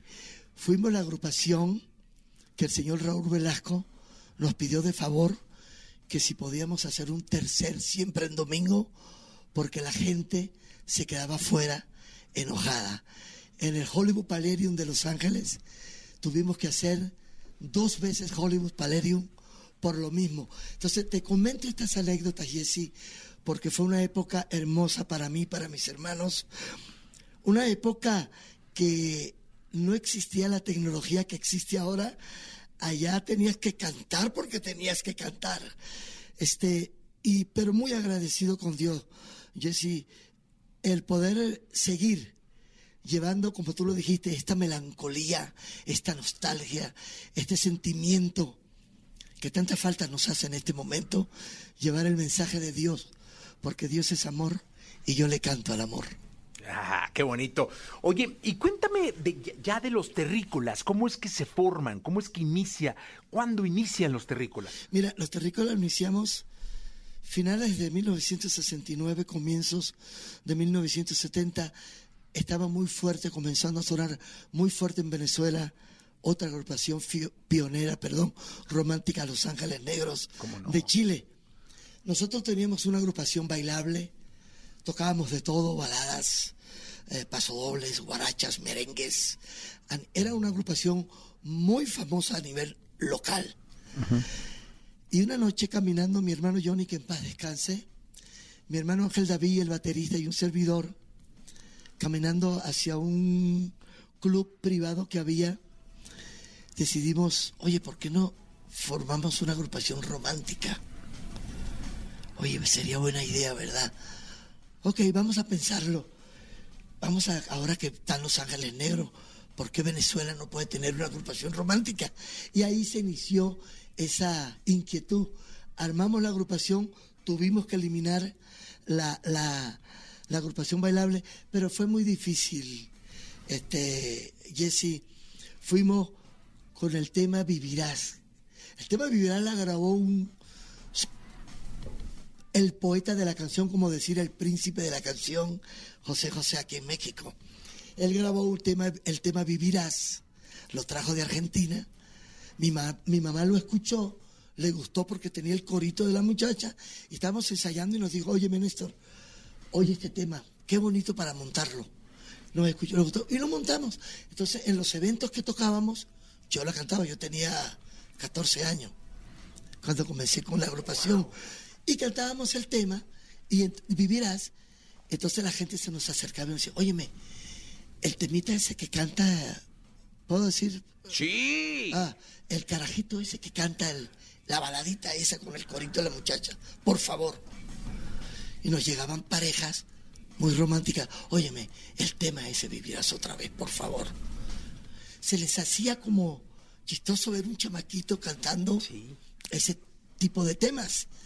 Y así fue pasando las cosas hasta que un día estaba un promotor de TH Rock Band, un canal, un sello disquero del canal de televisión de Venevisión, y nos escuchó y nos dio una tarjeta. Oye, muchachos, vayan y visiten, visiten a Rudy Márquez, un cantante también muy conocido venezolano. Él es el director artístico, visítenlo a ver qué les parece. Ok. En esto, Jesse, nosotros no conocíamos la capital. Nosotros éramos de un pueblito de Morón, muy chiquitito, muy humilde, un pueblo muy chiquito. Y, pero era un pueblito muy importante porque tenía una encrucijada donde te ibas para varias ciudades importantes. Entonces, de por sí tenía su nombre. Y un día venimos de una familia muy humilde. No tenía mi papá y mi mamá, no tenían el dinero para mandarnos a Caracas. Y un amigo, director de la radio chiquitita de, de Morón, hablamos con él y dijo, no, vamos, yo los llevo. Tenía un Volkswagen chiquitito. Esos escarabajos. Ese escarabajos. Y fuimos con él. Llegamos con el señor Rudy Márquez de ATH Rock. Bueno, llegamos a Caracas y nosotros, wow, los edificios en Caracas. Yo con 14 años, mi hermano Johnny tendría unos 18 y mi otro hermano Ángel David unos 17. Llegamos a TH Robén, entramos ahí, nos dice el racista, buenas tardes. Sí, buenas tardes, llegamos como a las 12 y 15 por ahí. ¿Que, ¿Qué le podemos servir? Venimos a ver al señor Rudy Márquez. Este, ¿Tienen cita? No. Ah, pero el señor Rudy Márquez no puede recibir a nadie si no tiene cita. Ay. Dice el, el amigo de nosotros. Este. ¿Y el señor Rudy Márquez se encuentra? No, no se encuentra, pero tiene que llegar porque tiene una cita pendiente. Ok, por eso te digo, Jesse, que cuando... O sea, no había eh, WhatsApp ni nada. O sea, ahí tenías que no esperar es- porque tenías que esperar. Tienes que esperar. No había manera, ¿no? No había manera. Y llega Rudy, ¿qué pasa? Y nos, nos ve sentado, él así dice, oye, me llegó, eh, llego un poquito tarde, ya llegó la persona. No, señor Rudy llamó para cancelar la ¡Uy, cita. qué suerte! Era un ángel que estaba ahí. Sí, o, sea, lo que está para ti nadie te lo quita. Entonces, pero ellos... Estoy nervioso, ¿eh? Claro, no, y nosotros, Rudy Márquez un- era un artista en ese momento pop, pegado del momento, del momento. Él grabó, háblame suavemente, amor, y abrázame, de la película El Padrino. Entonces, y era número uno en Venezuela. Y nosotros, wow, Rudy Márquez, oh, Dios mío. Pero me dice Rudy, pero sí le dijo la que tiene que ser por cita, muchachos. Porque. ¿Y de dónde vienen? De Morón. De Morón. Dice Rudy Márquez, de Morón. Wow. Bueno, mire, les voy a dar unos 15, 20 minutos. ¿Qué es lo que traen? No, traemos una canción, una, una balada. Dice, bueno, Rudy nos dice, ok, pase para escuchar la balada. Y la cantan en la oficina. No, le pasamos el, la cintita esa que se ponía en el... Ah, la- porque eran- cintas carrete. grandes, sí. Sí, en el carrete. Les llamamos nosotros de carrete abierto. Exactamente. Lo pone Jesse. Pero cuando pone que yo comienzo a cantar y se da cuenta que es vivirás, ¡pac! la para. Me dice, Mire muchachos, se los voy a decir de todo corazón. Es una falta de respeto. Así. hacerle un cover a una canción de uno de los cantantes más emblemáticos que tiene Venezuela. ¿No traen otra cosa? No, pues. No, no, definitivamente. No puedo. No puedo porque ahora desde que arrancó el tema me gustó la voz del cantante. ¿Quién es el cantante? Yo. Dice, yo le digo yo, yo. Eso, Me dice, ¿cuántos años tienes? 14, ya voy a cumplir 15. Tu voz sí me interesa, pero para hacerte una nueva producción, yo me encargaría de eso. Entonces le dice mi hermano, sí, pero el proyecto nuestro no es. Sí, no. El proyecto este es la agrupación. No es el solo. Exacto. Entonces, no, no, no, pues entonces no me interesa. Y así fuimos, Jesse en todas, y todas nos decían lo mismo. Es que, ¿sabes qué? Muchas veces el no sirve de bujía, el no sirve de vitamina, el no sirve de pila para seguir y seguir. Sí. ¿Cuántos nos les dieron? Ay, Jesse. En ese entonces habían como unas 15. Eh, casa disquera estaba Belve, estaba este Orfeón. Todas dijeron que no. decía Víctor. No, no. Y todos le decían lo mismo, mi hermano. El chamaquito sí me interesa. Sí me, tiene algo. Esa voz tiene algo. Bueno, no, no, vámonos. Ah, vámonos, chica, ya. Olvídate. Y cuando estamos echando gasolina para regresarnos a Morón, yo veo un, un carteloncito que dice discomoda. Pero quedaba Jesse en un cerro que se llama Antímano. No sé qué cerro se puede llamar aquí. Pues el de la estrella, ¿o no? O sea, muy, muy. Muy lejos, ¿no? No, de muy baja, de malandros. Ok, ok. No, entonces ese no. Ok. Este, no, no, No, no el ejemplo correcto, pero bueno. Le digo yo, pero vamos, ya vamos de salida, le digo yo a mi hermano, a Johnny. Me dice, no, no, no, no, padre, me dice el padre, no, ya vámonos para casa. De las dos eran las cinco. Ya, vamos, le digo yo, vamos. Una historia muy larga, total que lo convencí y pasamos. Entramos, aquella era una oficinita chiquitita, con un escritorio, o sea, una cosa entonces llegamos y le decimos a la muchacha, mire, venimos con una producción. Ah, bueno, siéntese, ahorita el señor Benito Vieitis, un español, los va a atender, de nacionalidad española. Llega Benito y nos dice, ¿qué, qué pasó, muchacho? ¿Qué traen? Eso era un diciembre. ¿Qué traen? Me dice, mire, traemos un tema. ¿Qué tipo de tema? No, es una balada. No, no, pues ahorita en diciembre nosotros lo que sacamos es puro guaracha, merengue, por, Sí, la, sí. por la época navideña. Balada no nos interesa. Así que si quieren, vénganse en enero, ya que pase diciembre. El amor, el amor y la amistad y eso. Sí, me dice mi hermano, ¿te fijas? Ven, vámonos. Jesse, cuando vamos saliendo, llega un señor en un Fiat, chiquitito, viejito, y se baja, señor de lente, chaparrito, con un parto grandote, así parecía clavillazo. Ajá. Se baja y nos saluda. Así. ¿Cómo estás, muchacho? Le digo, muy bien. ¿Qué nos trae por aquí?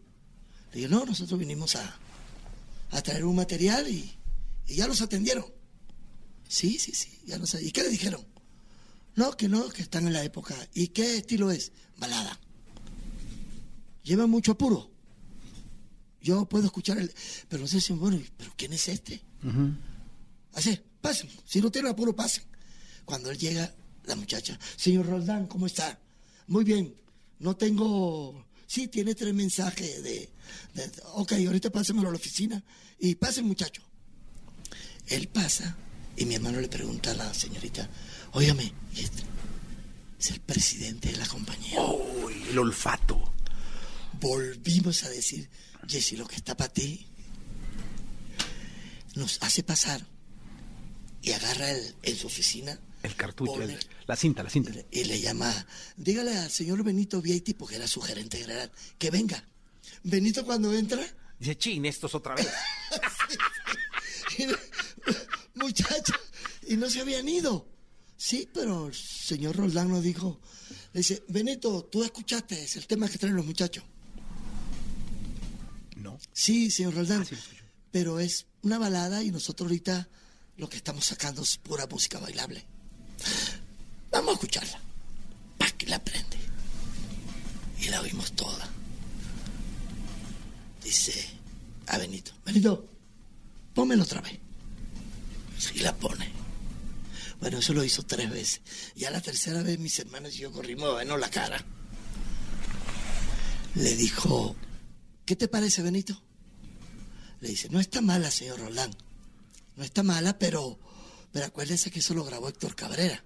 Cuando nos dijo así, le dice el señor Roland, sí, pero fíjate que a mí me gusta más, como le suena a ellos, que a Héctor. Voltea y nos dice, ¿no tiene ustedes contrato con nadie? Y le dije, señor Roland, le dice mi hermano, venimos de, de como de 15 y casa disquera y todos nos dijeron que no. Qué bueno que le dijeron que no, porque yo les voy a decir que sí. Jesse, la visión. Yo me imagino que él pensó, Los Ángeles Negros es tan fuerte, yo en mi sello disquero no tengo ningún grupo en ese estilo, y nos dijo, yo les voy a hacer un contrato por seis meses, muchachos. A ver qué pasa. ¿Ok? Benito, tráigame un contrato. Un contrato sencillito. Yo, ta, seis meses, ta, ta, ta, ta, ta. Fírmenlo aquí, muchachos. Nosotros ni leímos el contrato. Tú, Jesse, nosotros que queríamos Sí, ya era firmar. firmar. ¿Ok? Seis meses, muchachos, yo les aviso. Entonces le dice, Benito, ¿cómo estamos? Dice, estamos full, señor Roldán. Ok, yo quiero que me pares lo, cualquier producto que tengas y me fabriques 2045 de este tema. Dice Benito, señor Roldán, ¿cómo vamos a parar una música que es lo que vendemos? Benito, 2045 de este tema para en una semana. Lo quiero en una semana porque en una semana yo lo tiro Cuando dice 2045 eran 2000 discos y 45 revoluciones. de los chiquititos. Sí, de los chiquitos, sí. Ajá. Sí, sí, sí. Señor Roldán, vamos. Bueno, Benito, ¿quién manda aquí? ¿Usted Eso. o yo? Chinga. Uy, y nosotros por dentro, Jesse, ¿Y se vendieron? como a las. Él lo sacó para promoción. Perdón, Jesse. Como a las 15 días de haber tirado el señor Roldán a promoción el, el Vivirás, nos llamó para hacer el LP completo. El tema empezó a colocarse en los primeros lugares en dos semanas. Fue la locura. Pero todo el mundo pensaba que no éramos venezolanos y menos de Morón, menos de ese pueblito. Fíjate, qué, qué, qué hermosa historia de vida, porque esa historia es la que le pasa a muchísimas estrellas, a mucha de la gente en la que nadie cree y que tiene que vencer miles de nos para llegar a un éxito como el que tuvieron ustedes. No te puedo dejar seguir hablando si no cantas. Claro que sí. porque es imposible que no escuchemos a Néstor Daniel ahora. Y ahí, fíjate, eh, estaba yo bajo a mi oficina en lo que ustedes ensayan y todo. Eh, y llega Maru a servirme agua, que es una colaboradora de nosotros. Le digo, oye, los, eh, los terrícolas. Ay, qué música tan bonita, no como la de ahora, me dice. Digo, ¿te gusta así mucho? Y luego le pregunto a Joss, que es muy chica, que está aquí con nosotros, eh, fanática del heavy metal. Este, y también le, le encantan lo- los terrícolas. Entonces es, es como universal Sí. lo que ha pasado con la música. ¿Te puedo pedir yo la canción o tú la vas a cantar? Cuéntame. ¿Cuál quieres? A, Mira. ver, a ver si puedo. Hay una que a mí me gusta mucho. ¿Cuál? Es Vamos a platicar. O, o Hay luto en mi alma. Vamos a platicar las cosas de los dos. No tiene caso ya callar nuestra verdad. Si habremos de seguir, será sin condición. Si tienes que partir, aquí tengo tu adiós.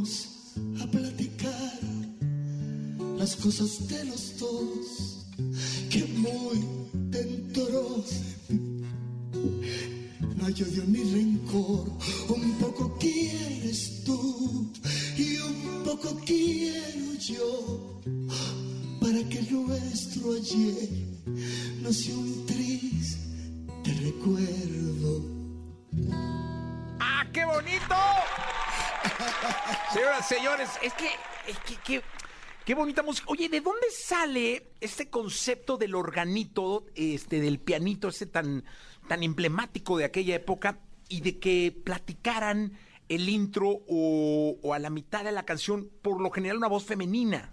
Bueno, mira, esa fue una idea de nuestro productor, el señor Manny Delgado, compositor de la mayoría de los éxitos de nosotros. Compositor de Luto en el Alma, compositor de La Carta, compositor de Dos Cosas, compositor de, de Nuestra Historia, la canción que grabó Mar Anthony.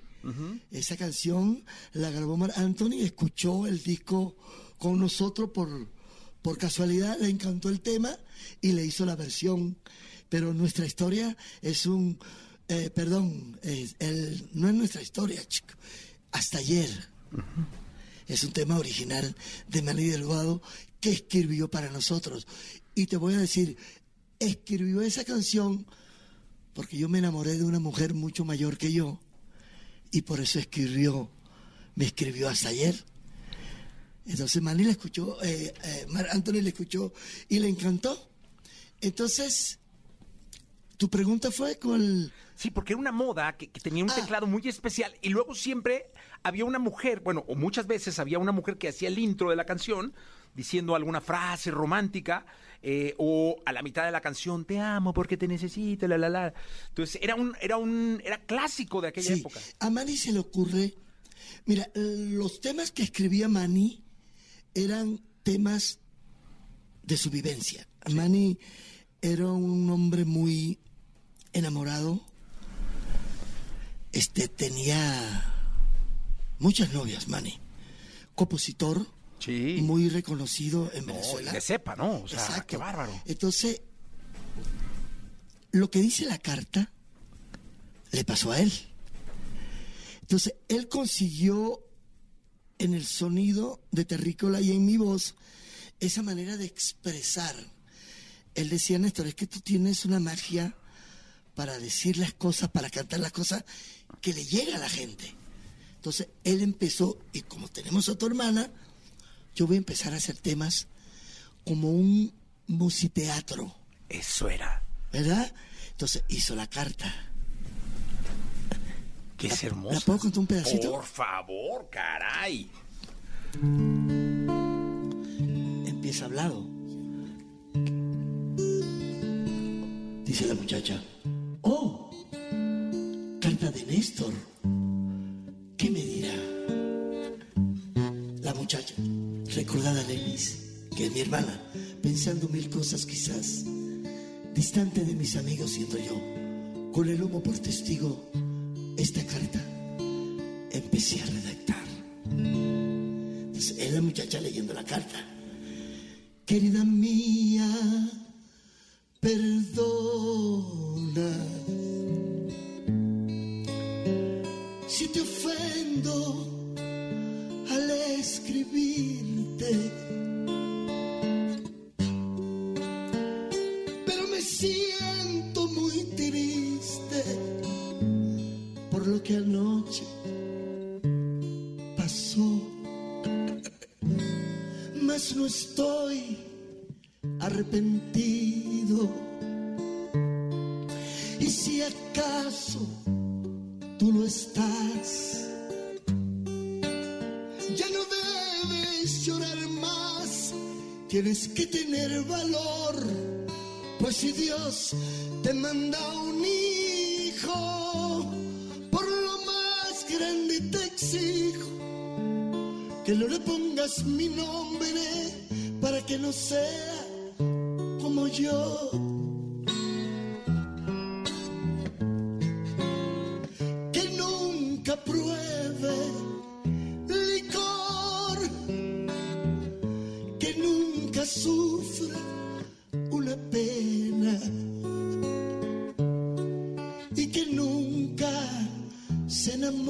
De las mujeres ajenas, que nunca sienta rencor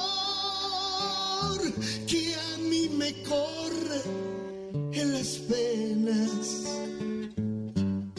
porque es triste soportar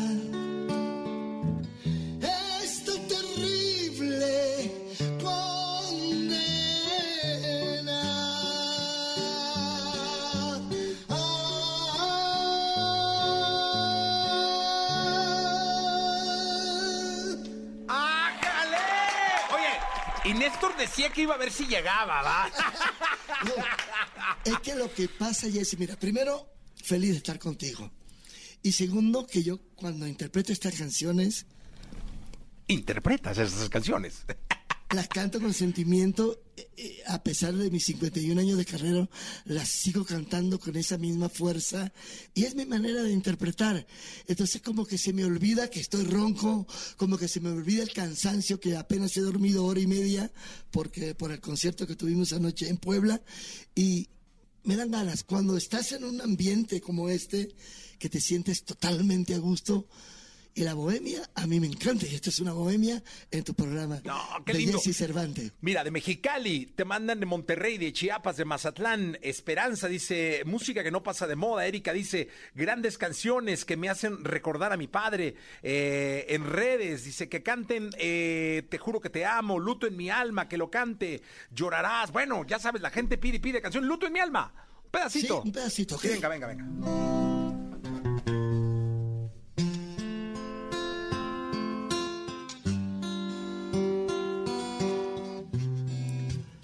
Bueno, si lo he hablado, ¿no? Sí. Porque el hablado está largo. No, no, no, sí, lo dado, sí. Ok.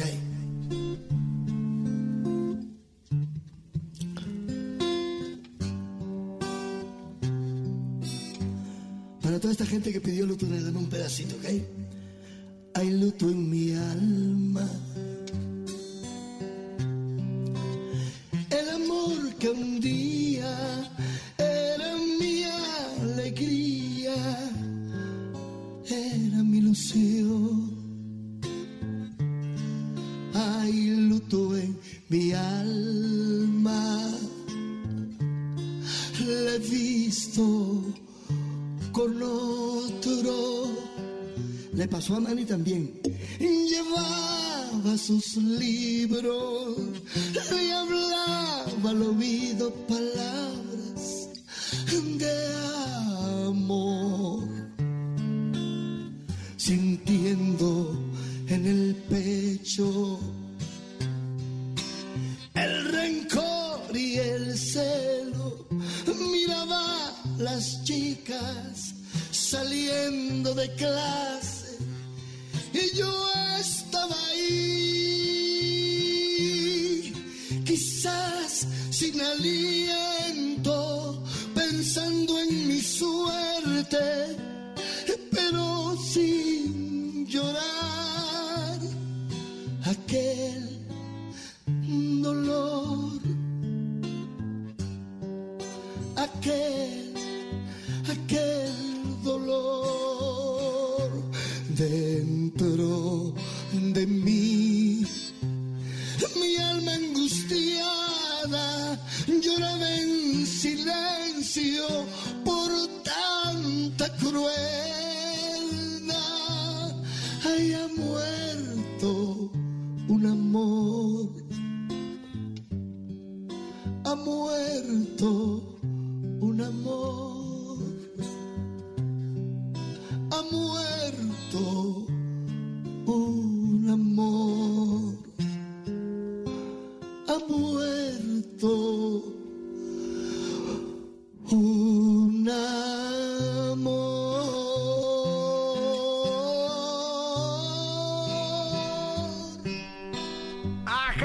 Nosotros Néstor Daniel de El Terrícola, Sí, debemos decir. señor. Oye, eh, gracias por estar acá, eh, Néstor. ¿Cómo, ¿Cómo van los planes? Cuéntanos de, Bueno, de, de- mira, de cómo Dios, vas. Jesse, Dios me vuelve a dar la oportunidad de meterme en un estudio de grabación. Traigo una inquietud, Jesse.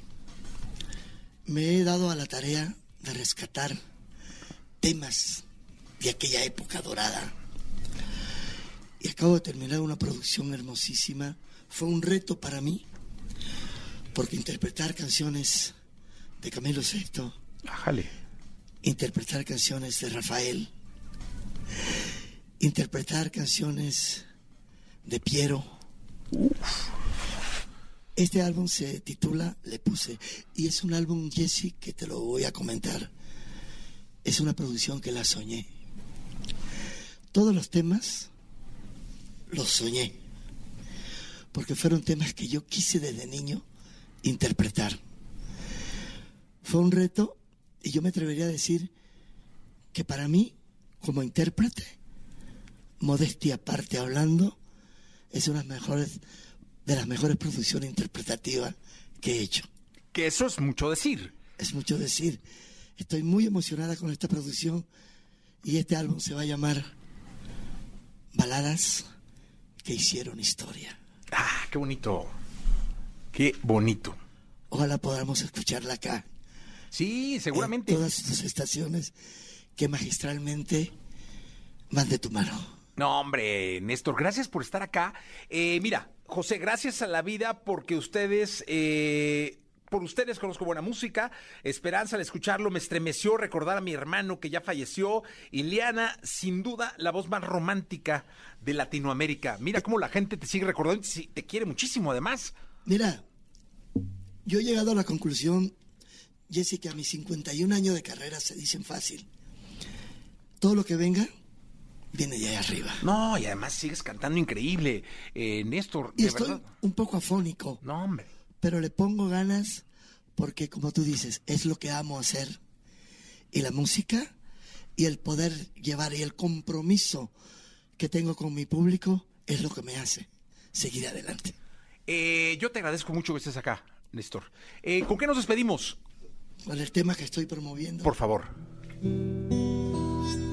Del cantante que me motivó a mí a cantarle al amor. Venga. Sandro de América. ¡Ájale! Por ese palpitar que tiene tu mirar, yo puedo presentir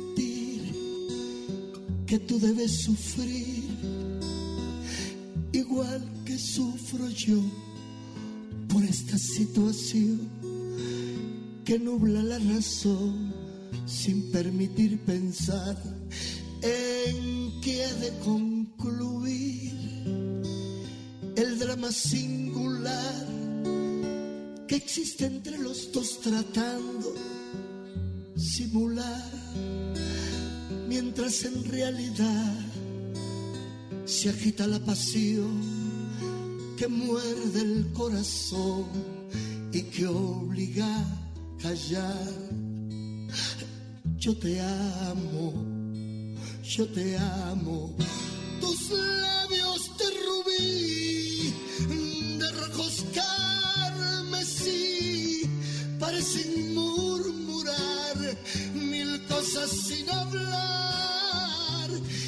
estoy aquí sentado frente a ti. Me siento desangrar sin poder conversar tratando tratando de decir tal vez me marcho yo de aquí para no vernos más. Total que más me da ya sé que sufriré pero al final tendré tranquilo el corazón y al fin podré gritar yo te amo yo te amo tus labios de rubí de rojos carmesí parecen murmurar mil cosas sin hablar y yo que estoy aquí sentado frente a ti yo me siento desangrar sin poder conversar tratando tratando de decir tal vez será mejor me marcho Me marcho yo de aquí, mira, para, para no vernos más. Total, ¿qué más me da? Sé que sufriré, pero al final tendré tranquilo el corazón y al fin podré gritar. Yo te amo, yo te amo.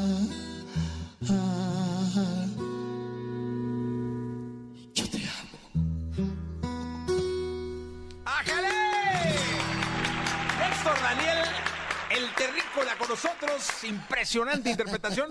Gracias por estar acá. Gracias, Jesse. Y ojalá no sea ni la primera. Última, un saludo para tu equipo de trabajo. Espectacular. Te felicito. Y para mí fue una experiencia hermosa el venir contigo.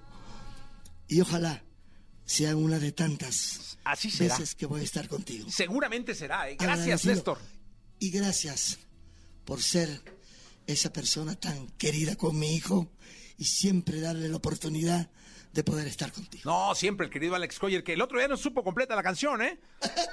Ahí, lo Sí, vamos a traer a cantar contigo, ¿eh? Ándale, qué bonito Sí, sería. sería maravilloso. Rapidito, antes que me vaya. El tema Vivirás que te, que te mencioné, Ajá. que fue nuestro primer éxito, lo acabo de grabar con Alex y con mi hija Danelli. Ah, qué interesante va a Muy estar pronto eso. va a salir ya en la Oye, pues te vienes a cantar con ellos, ¿no? Con ellos, con Ya ellos está, dos. ya está, vámonos. Gracias, Jesse.